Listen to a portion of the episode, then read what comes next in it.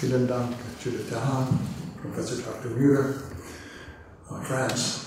It's a, it's a great pleasure uh, for me to be here uh, and to be giving a lecture in the name of uh, so distinguished a uh, doctor of economics as Rosa Luxemburg. Um,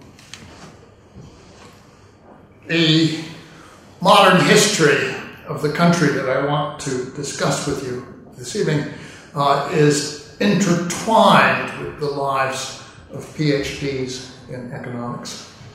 Uh, going back to the middle of the last century, uh, Andreas Papandreou, uh, the prime minister who uh, brought Greece into uh, the modern state of social development so far as it achieved it, earned his PhD in economics at Harvard University in the 1940s, and went on to be chairman of the Department of Economics at the University of California at Berkeley in the 1950s, a university that I did not reach until 1969. Um, when the uh, Andreas Papandreou returned to Greece in the late 50s and uh, entered a political career uh, and was arrested uh, when the colonels took power in April of 1967, he was saved from execution uh, by the intervention of colleagues uh, in the economics profession in the United States, including um, Lyndon Johnson's national security advisor, Walt Rostow, but most particularly my father. Uh, and uh, it was uh, the words of, of uh, President Lyndon Johnson or his instructions, uh, his orders to the colonels at that moment that uh, spared Andreas' life. which makes it, I think, interesting and ironic that when um, that the next, I think, truly significant PhD in economics to intervene in Greek politics uh, was uh, my friend Yanis Varoufakis, an erratic Marxist uh, whom uh, I first met uh, because I started going to Greece to provide aid and comfort to Andreas' son, George Papandreou uh, when he became prime minister in 2010, uh, got to know Varoufakis in 2011, at which point it seemed like a very good idea to bring him uh, to the United States and specifically to the University of Texas, where he arrived at 2013 to teach at the Lyndon Baines Johnson School of Public Affairs. So you can see that the strands here are braided together in a very uh, intricate way. Um, and I suppose the, uh, the, the final strand in the braid is uh, yours truly, as you, uh, a, eventually a doctor of economics from Yale University. Uh, and I was, of course, the person who, who brought Yanis to Texas, uh, from which he resigned, which teaching position he resigned in January of this year to return to Greece and to um, seek election to the parliament. Uh, election occurred on the 25th of January. On the 26th of January, he was designated uh, to be Minister of Finance, and I received an email that said, Get here as soon as you can. Uh, so I arrived in Athens on the 8th of February uh, and went directly to the finance ministry. It was the evening that the uh, Prime Minister, Alexis Tsipras, gave his opening speech uh, for the Greek Parliament, so I was able to go over and listen to that. When I arrived at the uh, finance ministry, I found my friend ensconced in his office. Uh, there was very little, by the way, of staff equipment or documents. In fact, nothing by the way of documents in the office, but there was an icon that someone had left. That was uh, probably a good thing that it was there. Um, and Yanis looked at me and said, "Welcome to the poison chalice." Uh, so, what I want to talk about this evening is the uh, uh, the experience uh, that um, the Greek Republic and the Greek people lived through uh, over the course of this year. Uh, and I'll do so from a certain remove. I left Athens on the 7th of July, the day after Yanis Varoufakis re- resigned as finance minister. I had not been there in the intervening five months all that much, but I had been engaged uh, uh, from remote locations on a practically daily basis. Uh, and so I think I can uh, share with you uh, in some detail a perspective on what transpired in the relationship between Greece and her creditors, European and international partners, so to speak, uh, and uh, the uh, the implications that that may have now for the future of Europe. Just to set the scene, I encountered a book a couple of weeks ago, actually, written by an American journalist by the name of James Angelos, who happens to live in Berlin, and formerly with the Wall Street Journal. It's called The Full Catastrophe. And in that book, Angelos require, uh, recounts travels in Greece over the last four or five years, including to the uh, island of Zakynthos in the Ionian Sea, where a prefect and an ophthalmologist uh, sold blindness benefits to hundreds of residents who were not actually blind, uh, to a town in Thrace where the mayor was murdered by two town treasurers, one civil servant murdered by two others, um, which is really not a very good thing for orderly public administration as a general rule. Um, and where, as Angelos tells the story, uh, the two murderers were, of course, arrested, tried, convicted, but they continued to serve on the public payroll uh, at half time uh, for months after the uh, uh, after they were imprisoned and no longer actually uh, performing their public functions. Um, there are many such stories in the book. not very many people who emerged from it with a uh, let's say, glittering reputation for public probity, uh, and these stories are, of course, generally true. The, uh, but that Greece is a country which is badly run, with inefficiency, corruption, tax evasion, and oligarchs complete, isn't exactly news. Uh, it is a country which has been in default on its sovereign obligations for roughly half of its independent existence since the 1830s.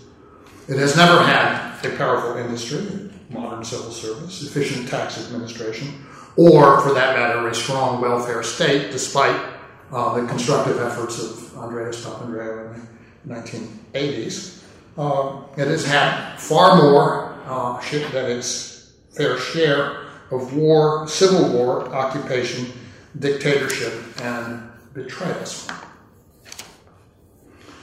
Further, uh, it's also fair to say that Greece entered the Eurozone under false premises, having disguised its fiscal position, uh, and then took advantage of the convergence of interest rates that followed the creation of the euro uh, and of an international investor class that were reaching for even modest increments of yield in order to fund a vast wave of, uh, in, of military purchases, infrastructure, construction, the Olympic Games, games, and to conceal ongoing deficits in healthcare and other services. In other words, uh, to engage in economic activities which stood no chance whatever of being uh, generating revenues that would permit those debts to be serviced on commercial terms.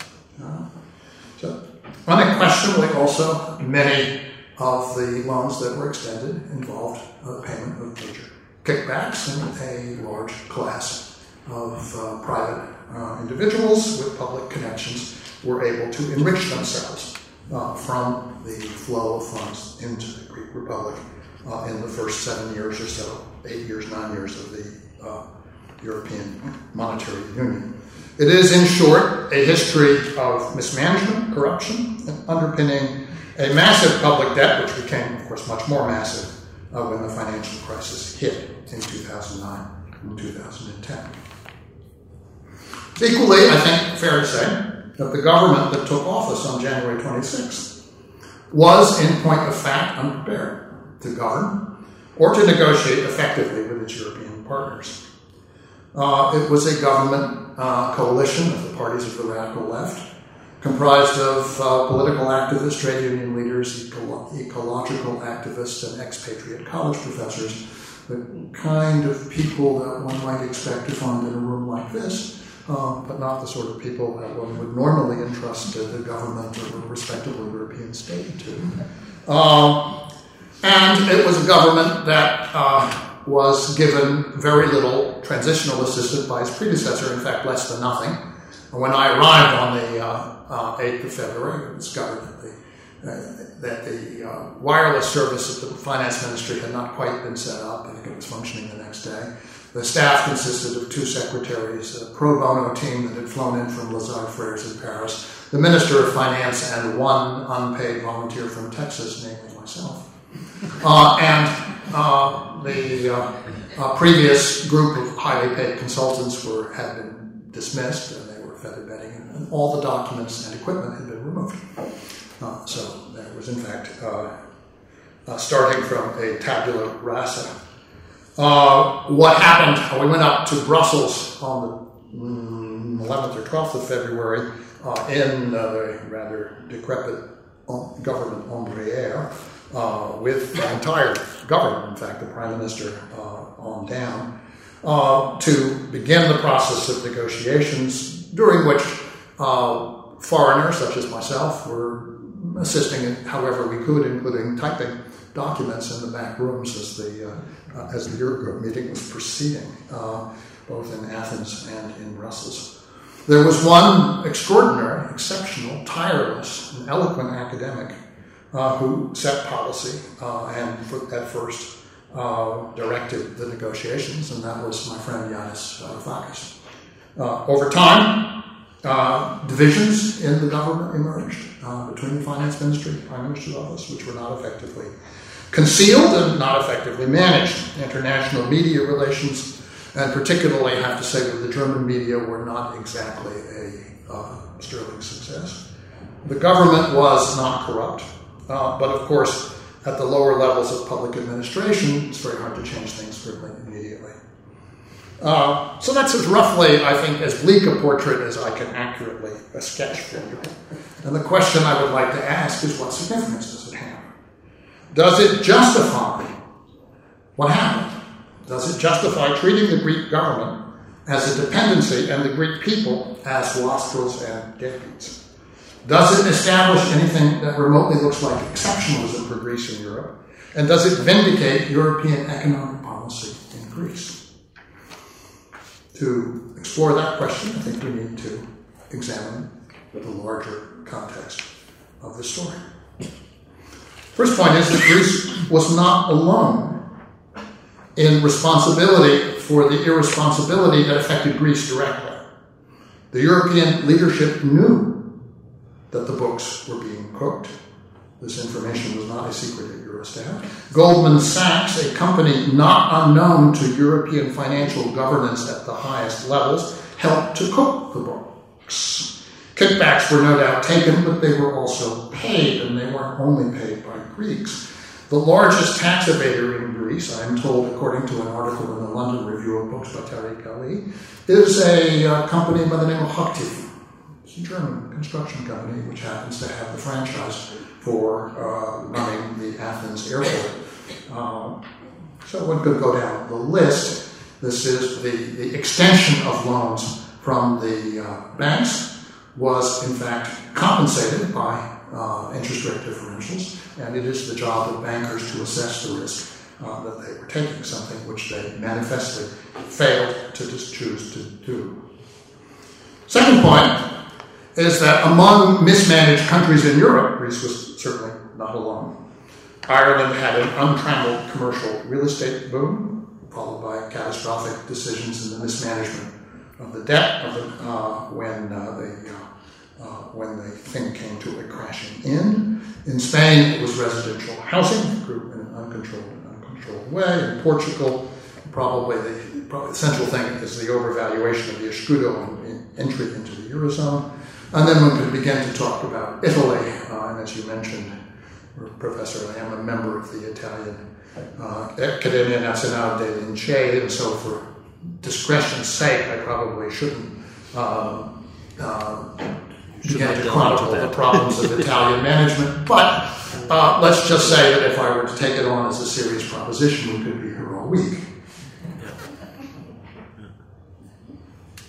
And then let's go on and talk about uh, a larger, let's say, structural question, which is the fundamental economic imbalance in Europe, which stems from the fact that certain region, in fact, one country, in fact, this country, in fact, Germany, has, since the start of the euro, been running a large and growing current account surplus, which must, as an accounting matter, necessarily mean that her trading partners are in a deficit and debt position.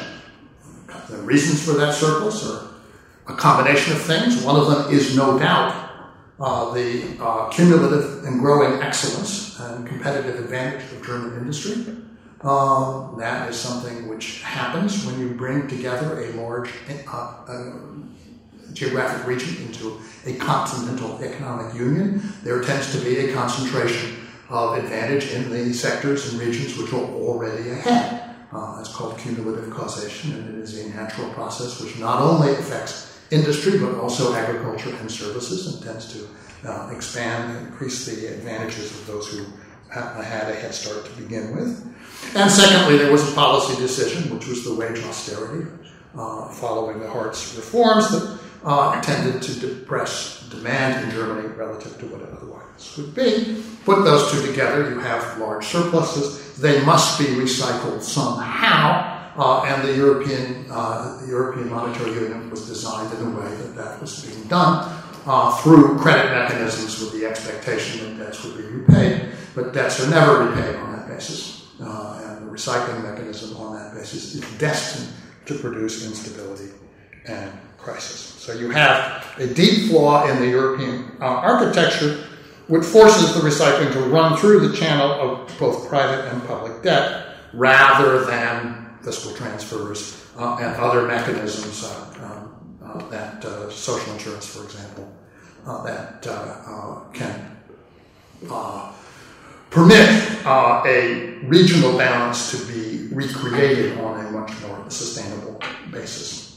And then finally, at the highest level, you have the larger architecture of neoliberal global finance, uh, by which the collapse uh, of, um, uh, following essentially a, that's fair to say, criminal policy of deregulation, desupervision, and uh, decriminalization of the mortgage markets in the United States could be vectored into Europe uh, through the transmission of mortgage-backed securities, duly uh, rated AAA uh, by the uh, um, by uh, ratings agencies who were paid in order to produce those ratings. The revenue model depended upon competitively giving high ratings to manifestly fraudulent instruments backed by manifestly fraudulent representations and guarantees.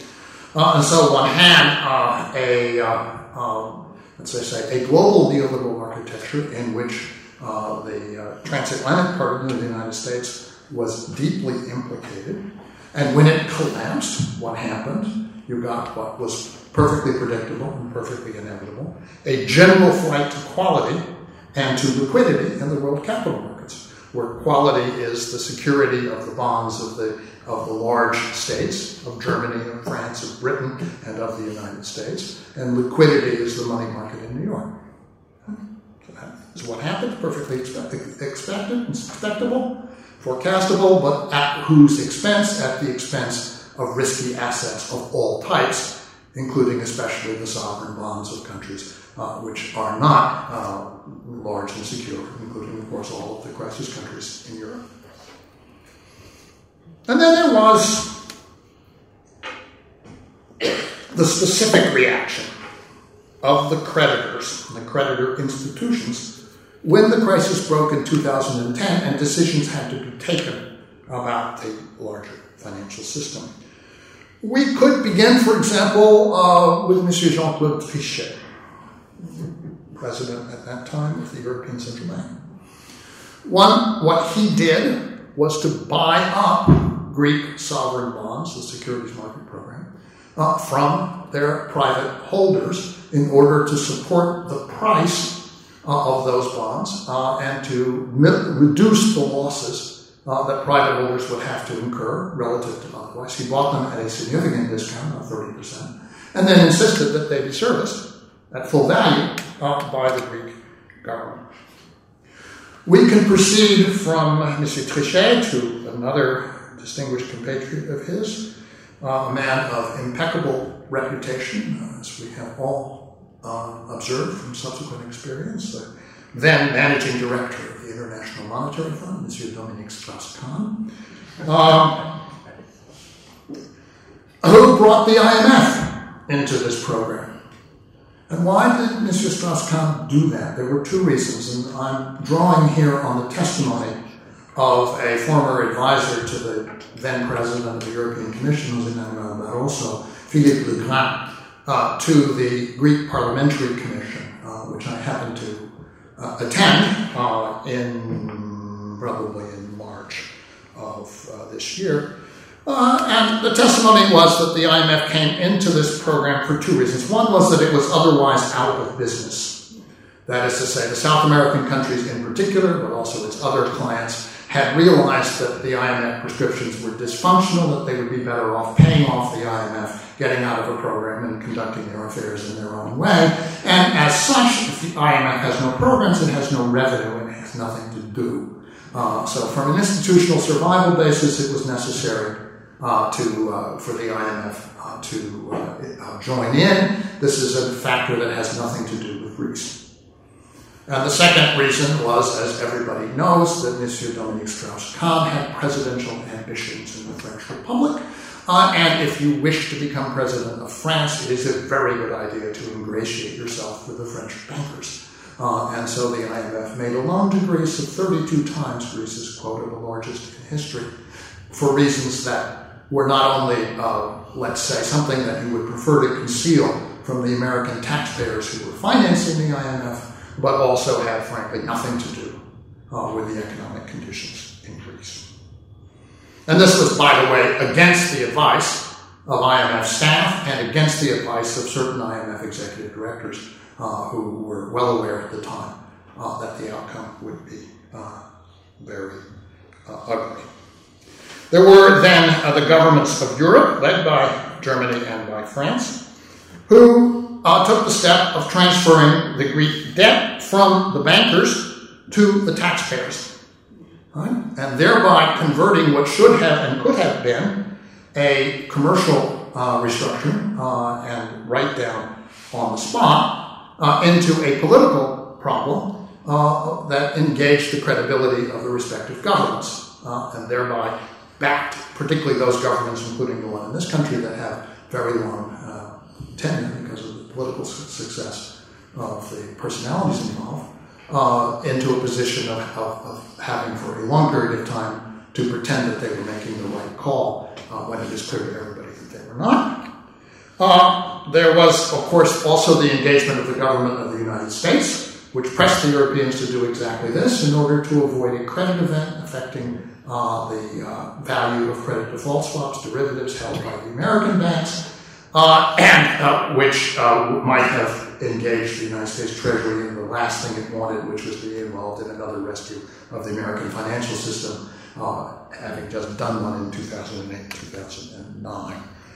And then finally, not to excuse one last class of individuals of whom I've already spoken, namely the professional economists, people with PhDs. Well, there was this group of people who designed the reforms program for Greece, basically taking an off the shelf package of policies and imposing it on the country, blithely promising that the effect would be a 5% reduction in GDP in 2010 2011. Because obviously there was going to be, have to be an adjustment of retrenchment. Uh, but they pr- promised that it would be limited to 5% and that the recovery would start, start shortly and that it would be fully achieved by 2013. Right? Back to the 2009 level of GDP. And in fact, uh, what happened in Greece was that the economy broke under the pressure of the program and the adjustment and the collapse of investment, and GDP continued to decline until by 2014 it was fully 25% below, uh, and uh, no recovery in sight. Uh, one might add that the economist had the temerity to say at that time that real GDP was growing in Greece when in fact what was happening was that nominal GDP was falling more rapidly. Uh, the prices were falling more rapidly than nominal GDP, and so you were in a debt deflation of uh, classical 1930s virulence. Anyway, I suggest that the proposition here is the irrelevance of innocence and that claims of virtue, honesty, and competence ring hollow all around. Now, I'll make only one exception.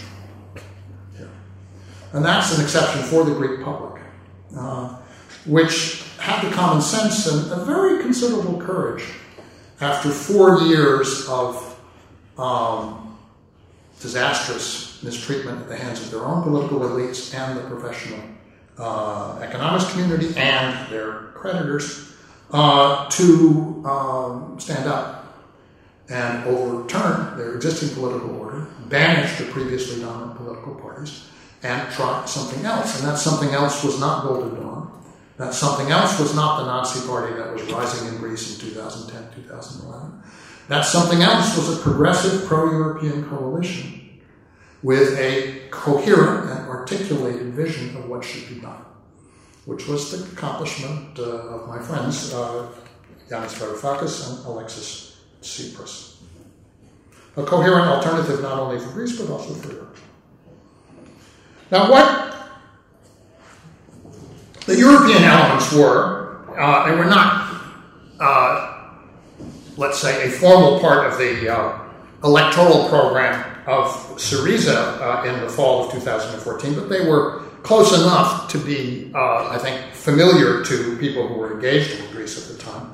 Uh, they were basically the ideas of the modest proposal, which uh, had authored with the co authorship of uh, Stuart Holland and eventually my collaboration on the final um, uh, version. There were four elements here, and they're probably familiar to most of you. They were debt neutralization through the European Central Bank using a mechanism that was clean and straightforward and that would not involve uh, higher interest uh, payments for the countries that were good credits. In other words, not diluting German credibility with the uh, creditworthiness uh, with uh, the, uh, that of their of their less creditworthy partners. secondly, case by case resolution of the banks that were in need of resolution in order to break up the toxic connection between bankrupt banks and bankrupt states, which uh, clearly a, a problem that uh, led lead to the freezing up of economic activity. An investment program to begin uh, the revitalization of the economies of the crisis region and running that through a competent professional agency that can already operate on a large scale, namely the European Investment Bank and the European Investment Fund. And then finally, what was my contribution uh, at the later stages of this a solidarity program intended to provide a certain amount of support to the most vulnerable households directly through a European mechanism funded through the surpluses of the Target 2 system. Um, that would provide, for example, nutrition assistance or unemployment insurance, uh, at least initially, in such a way as to begin a little bit of stabilization of household incomes in the most vulnerable uh, sectors, but also to provide a little bit of kind of a direct good faith assurance to the most vulnerable people in Europe that the European Union had something for them directly. It didn't pass through their own distrusted and, in many cases, corrupt and inefficient governments. All of this was within the existing charters and treaties. It would not requ- have required a federalist or a change in the charters or votes uh, in European parliaments or by European polities who are obviously not at this point going to vote uh, for extending the uh, ambit of the European Union. Of course, this body of proposals did not get discussed at all uh, once the new government came to power in recent January. Not on the agenda. I think Yanis did present it once to the board of the European Investment Bank, but it was basically performed uh, in February. What the government was required to do instead from the beginning uh, was to discuss under rather urgent, the pressure of urgent repayment deadlines, uh, the uh, terms of the memorandum of understanding that had been signed earlier. Uh, terms which had clearly proved to be dysfunctional and counterproductive in a number of important areas. Uh, I could go on for considerable length about the um, uh, about the memorandum of understanding and its particular details that had been imposed on Greece. Um, but I'll, I'll just restrict myself here to giving you uh, the four major areas which were the most important so called red lines of the Greek government when it attempted to uh, try to um, renegotiate the terms of the arrangement beginning uh, in, uh, with, the, with the agreement basically to provide four month window for negotiations that was occurred on the 20th of February. First, on the overarching, a request or requirement was for a more reasonable fiscal program. What Greece had been required to commit to uh, in uh, the previous memorandum was an indefinite primary surplus target of 4.5% of GDP, a target which has only been reached on a few occasions by a few countries and never under the extremely difficult circumstances that Greece faces. Uh, this was a target which was everybody recognized both unrealistic and counterproductive, but it was also dishonest. And that was a very fundamental problem for this government, which had come in under the presupposition that it wasn't going to do dishonest things, at least not on a large scale. Uh, that the idea was that you, okay, they would accept a, a small primary surplus, which would already and still be a restricted macroeconomic program. They weren't asking to run a budget deficit that would have to be funded by the European partners but not that run up a large financial surplus just for the sake of paying down a debt uh, that could not in any event be repaid, and for which, once you got past the payment deadlines in 2015, was not itself the most pressing uh, problem. Uh, second point was the protection of the pensioners at the very lowest end of the payment spectrum in Greece. Uh, to give you an idea of what happened uh, pension funds were wiped out in Greece in 2012 when the Greek debt was uh, restructured to a certain degree, very much to the disadvantage of those funds. Uh, pensions had already been reduced uh, by between 44 and 49 percent, basically across the board. The median pension in Greece was one euro above the poverty line, 664 versus 665 versus 664 euros a month. There are hundreds of thousands of pensioners in Greece, old and frail people uh, getting by on 350 euro a month, and the memorandum proposed to cut them by 120 euro. And the government said, no, we're not going to do that. That that is inflicting harm on uh, the most vulnerable uh, and destitute people in the Greek population. Uh, third point was a point of, if you like, ideology and politics, but also of economics. It had to do with labor rights. The Greek uh, labor market had been deeply deregulated. It was and is the most, probably the most deregulated market in Europe these days. Uh, unions, which were never very strong, uh, have been largely um, eliminated. Collective bargaining basically didn't exist. Minimum wage had been cut. Uh, and the proposition of the Greek government was that this, the main effect of this was to force labor into the cash market. About 30% of labor had gone informal, uh, and therefore to deprive the Greek state of pension contributions. So it was dysfunctional from a fiscal standpoint, undermine the finances of the state. That's a practical economic argument, with, of course, the ideological and political component. This government had the support of those trade unions that continued to exist in Greece and it requested a trade union regime, a collective bargaining regime that could be designed according to European standards and the standards of the International Labour Organization. That was the request, uh, the modification of the memorandum, instead of what I would call an unethical experiment in radical deregulation driven on ideological grounds. And the fourth point had to do with the management of privatizations. The government, being a left wing government, was not a government that was particularly fond of privatization as a strategy, but it decided as a political matter that it would not oppose privatization. It would take an undogmatic approach, and it would uh, simply request that the privatization program be managed in a way that would do two things. One, bring in revenues to the state. Previous four years, privatizations had not done that. They brought in a pathetic amount of revenue, half a billion euro a year, against a, target of about 20. Uh, and uh, that they be done in such a way that the Greek state would remain have some upside exposure if the enterprises that were being privatized had uh, a uh, successful run. Example, airports, the port of Piraeus, and so forth. Uh, there were some other things, some very interesting things. The, uh, the port of Piraeus was being privatized to the Chinese firm COSCO, uh, and the Greek government insisted upon labor standards for the privatized entity. So you had uh, a, a left-wing government from a capitalist country imposing labor standards on a right-wing corporation from a communist country, which proves that we are truly in a postmodern uh, uh, economic management environment. So far as I'm aware, no one amongst the negotiating partners ever made, ever disputed in any sustained or coherent way, or for that matter, at all, the reasonableness of the Greek position.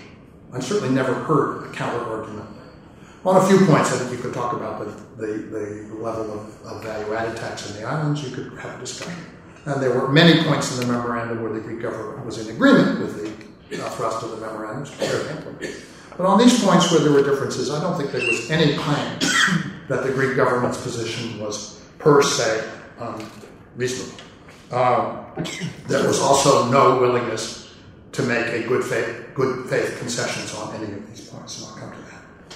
Uh, and behind these issues, there was a fifth one, which was the longer run question of the sustainability of the Greek debt, where it was clear that the IMF believed and believes to this day that the Greek debt is not sustainable and therefore has to be renegotiated. Uh, and it can be done either by a write down, which would be a clean and, and, and, direct way of doing it, or by some indefinite extension of the grace period. So that, for example, in one estimate, I saw the first payment for the Greek debt would uh, occur on my 101st birthday in 2053, sufficiently far uh, into the future.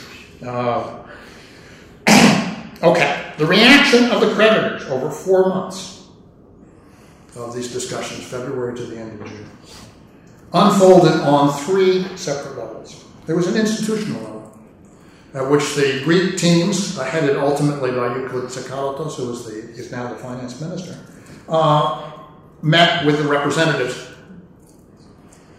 of the institutions, the ECB, the IMF, and the European Commission. I, I think it's fair to say now uh, that the representatives on the creditor side really did not have any authority to negotiate in any reasonable sense. Their job was not to sit down with the Greeks and work out a reasonable accommodation that would be uh, based upon what was best for the Greek economy. Their job was to implement the previous program and to monitor the compliance with the previous program, uh, and to report upwards on whether the Greeks were making sufficient concessions. What, Greeks would make a concession, eventually made a fatal concession, concession on the first major issue, the primary surplus, which was, I think, in March. Um, and um, and then they would, the creditors would pocket the concession and then move on to the next concession. It was not a game of negotiation where we give you something and when they did make some modest concessions toward the end of the process, when we got to the very end, they pulled them all back. So they were right at the memorandum. Proving to us that, uh, that Minister Schäuble uh, was entirely correct in what he'd said from the beginning, that he could not give us anything except the memorandum or exit from the Eurozone. Now, our position was trying to attempt to circumvent that and to uh, but we couldn't know for sure whether that was a firm position or a bluff until we went through the process. Uh, anyway, there was a second level, which was the finance ministers, the so called Eurogroup. A very curious body, I have to tell you. Uh, for someone who's worked in the U.S. Congress, the Eurogroup is just, a, there's no excuse for it. It wastes the time of finance ministers to an almost unbelievable degree. Uh, and uh, seriously, I mean, people are, are, brought in from long distances for overnight meetings in order to argue through the wording of a few paragraphs of a press release. This is a, a farce as far as government is concerned, and there are also no minutes, and you can't be sure what actually went on at the meetings, and the, the, the reporting is entirely in control of the, uh, of, of, the Brussels press uh, uh operation. But here, what actually happened was that local political considerations were dominant.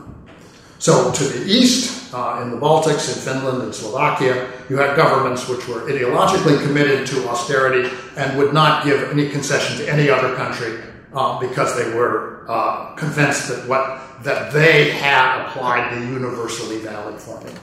And that was their position, and they weren't going to back off with it for the sake of a country a long way away, which did not have any voters in their own um, constituencies. Spain, Portugal, Ireland had a different problem. They had rising left-wing movements. They had Podemos, they had Livre, the Bloc Izquierda, they had Sinn Féin, and they were not going to make any concessions that might become political fodder in their own countries. So they were also also in a hardline position, uh, and uh, uh, that also had nothing to do with Greece. France and Italy, uh, particularly France, had some sympathy for the Greek position uh, but there was no political uh, uh, advantage in using political capital on behalf of the Greeks. And there was considerable hostility from the Socialist Party, uh, as was true of the SPD here, uh, against a party which had effectively obliterated the Socialist Party in Greece. So they were, um, although I think that's a, that probably not a fair criticism of the, of the French position. It was sympathetic, but it was just not effective. And then there was Germany's policy, which was set by Minister Schäuble. Uh, uh, I have to say, Minister Schäuble, whom I met here on the 8th of June when I came up with Yanis Varoufakis, uh, was always very cordial, very professional, very direct, and uh, he basically uh, uh, told us what he would and would not do, and what he would do was nothing. Uh, so it's, I, one cannot fault him for any evasiveness in this matter. and he gave us a choice, which he knew would be a deeply unpalatable choice, which was the choice of accepting the memorandum or taking Greece out of the euro, a proposition which the Greek government never had any intention of uh, doing, although, as I'll get to in a minute, they did prepare uh, for the contingency that they might be forced uh, to take that step. Uh, and then finally, at the highest level was what we call the political level, which was the direct government to government, uh, leader of government to leader of government level, Alexis Tsipras uh, to Chancellor Merkel, where our hope was that we might be able persuade the German government as a whole, uh, under the leadership of Chancellor Merkel, to uh, uh, make uh, direct that some concessions and compromises be made in the larger interest of preserving democratic legitimacy and German leadership in Europe. Uh, and it was also our hope that we might be able to get some friendly support for that position from the government, so other countries, in particular the United States. And I have to tell you, I spent a good deal of time uh, talking to uh, people in my own government about that. Uh, I have friends, uh, my, my, the Deputy Secretary of the Treasury, the highest ranking woman in the history of the Treasury Department, Sarah Raskin, uh, was on my staff at the Joint Economic Committee 30 years ago. So it was things you do is keep people informed. Uh, that effort was, I think, the only reasonable and rational thing that the Greek government could attempt to do. It was, in fact, a coherent strategy uh, but it was against a, uh, a partner who, of course, is well known to play cards very close to the chest, uh, and uh, we didn't know, sure, till the end, or close to the end, whether we were going to get anything out of it. In the end, we did not. Meanwhile, as uh, the four months unfolded, you had the role of the European Central Bank. The central bank's role uh, in a European, in a monetary union, in a monetary system, is fundamentally to be the financial stabilizer, to be the force that keeps the financial system from falling apart. Uh, whatever Senor Draghi was and is able to do with respect to the Eurozone as a whole, with respect to Greece, the European Central Bank played the role of financial destabilizer. It played the role of increasing the anxiety of the Greek economic actors about the stability of their own banks. It did this on the 4th of February by revoking the waiver that permitted Greek banks to fund themselves directly at the ECB, and then by that forced the Greek banks to go to the emergency liquidity assistance, which was then raised bit by bit over week, week in and week out, reminding every week the Greek population that uh, they were could that, that, the banks might be closed the following week. This is a formula for ceasing economic activity uh, because capital controls could clearly be. Uh, it was also, uh, over time, led to the withdrawal of the interbank lending supporting the Greek banking system. Uh, actually, the Greek depositors didn't move out that much, but the foreign bank deposits in Greece left. Uh, meanwhile, over that time, the government drained its reserves in order to meet payments scheduled to the uh, uh, to the IMF and, and, and later in the summer to the European Central Bank. Mainly, it was the IMF payments that were problematic. Um, and um, it, uh, it drained the hospitals, it drained the universities, it drained the municipalities, it drained its own uh, bank accounts until the point was in June uh, the Greek government was net low, several hundred million euro, coming up on payments of civil servants and pensions and so forth. And it was faced with a choice. Uh, was it going to uh, uh, default on those payments or default on its um, obligations to the IMF? And there was a crisis at the early part of June which a detail we don't need to get into, but uh, became clear that the drama was coming to a head. At the end of June, there was no money in the Greek coffers. The program uh, was expired, and the European Central Bank was in a position to uh, haircut the uh, value of the Greek government bonds, forcing uh, the, the, country under capital. Uh, the capital controls, of course, led to the referendum. The referendum, or vice versa, in the event the um, the, the, the, two things occurred at the same time. The referendum led to a dramatic event, which again showed, in my view, the maturity uh, uh, and um, uh, courage of the Greek people uh, who uh, stood up to say, no, we're not going to be bullied and intimidated. Uh, and 61.5% in every constituency in Greece, save one small one, the monastery on the Mount of Athos, voted no. Um, and uh, but the government uh, was not prepared, uh, or psychologically by that point, uh, to um, although it, it, was more prepared than it might have been otherwise from a practical standpoint, it was not prepared psychologically uh, to uh, take the consequences of and the implications of the vote of the Greek people. And as you know, what happened was the meeting of July 12th, 13th, at which eventually the government capitulated uh, and the memorandum was introduced in full force.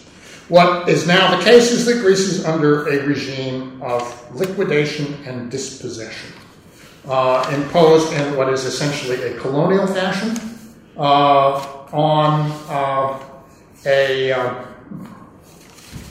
a uh, imposed from the outside in a so it's essentially a neo-colonial fashion uh, administered by the by, enacted by the parliament and administered uh, by the um, uh, by the local administration. Uh, basically, there are 48 prior measures that the parliament remains in, in, the process of enacting and put it into effect. What are these measures? fundamentally, they, of course, they raise taxes, they cut spending.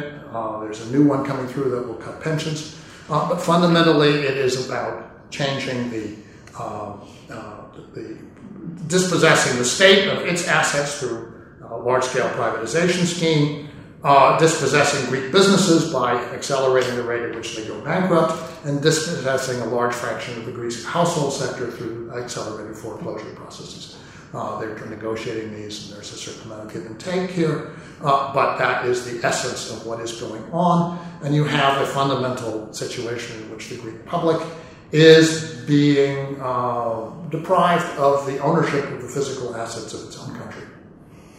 Which raises, I think, a very interesting question for Europe as a whole. It's a question which would not be raised in the United States. Uh, a but giving you living in Texas gives you no right to own property, to own the property of Texas. Uh, but it is raised in the European context where you have a concrete notion of the separate and distinct uh, existence of individual country members of the European Union, the European uh, the Eurozone, and that is what is being wiped out at this point uh, progressively wiped out.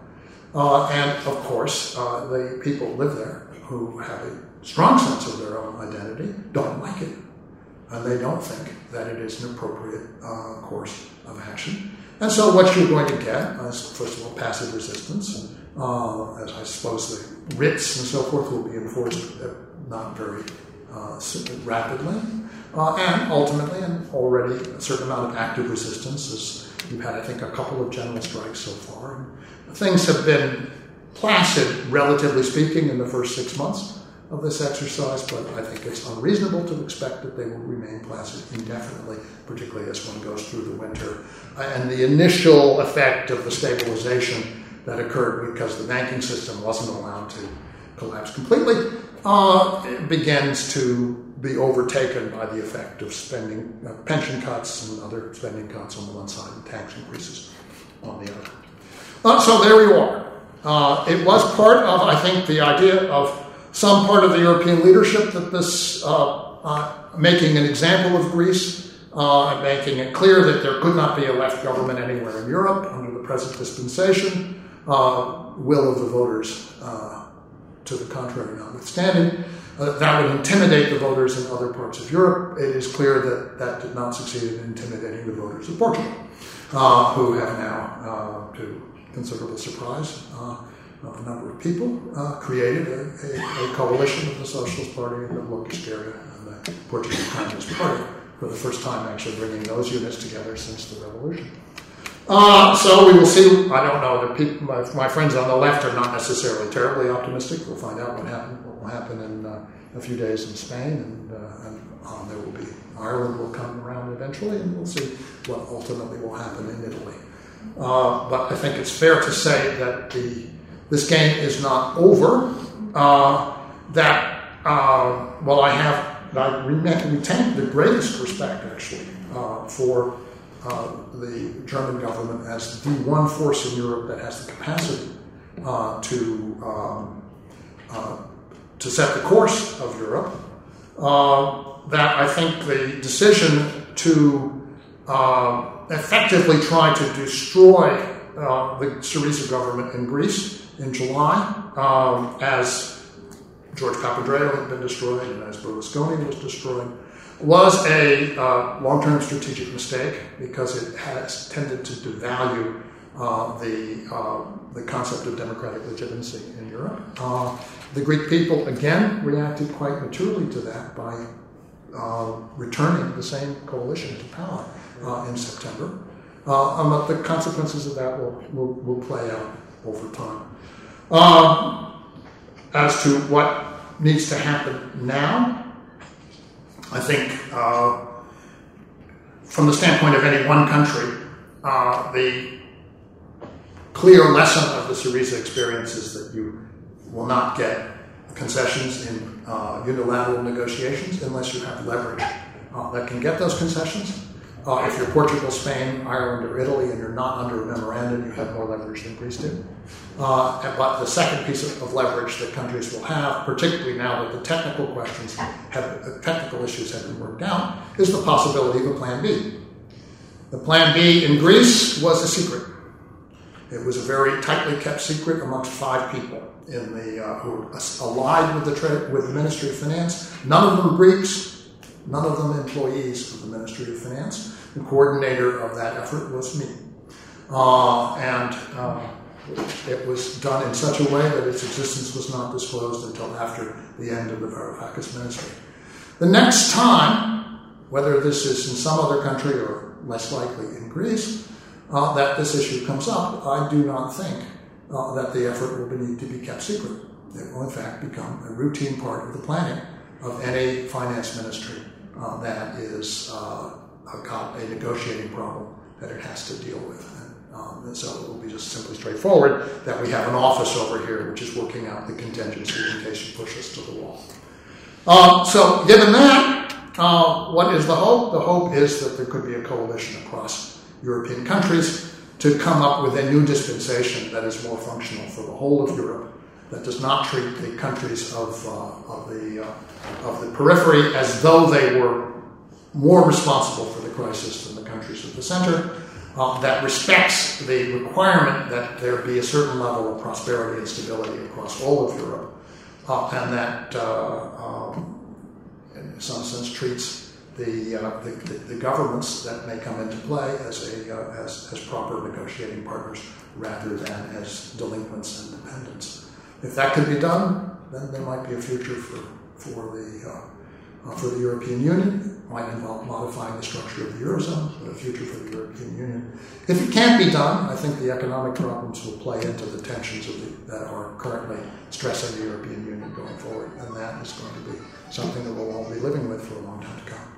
Thanks very much.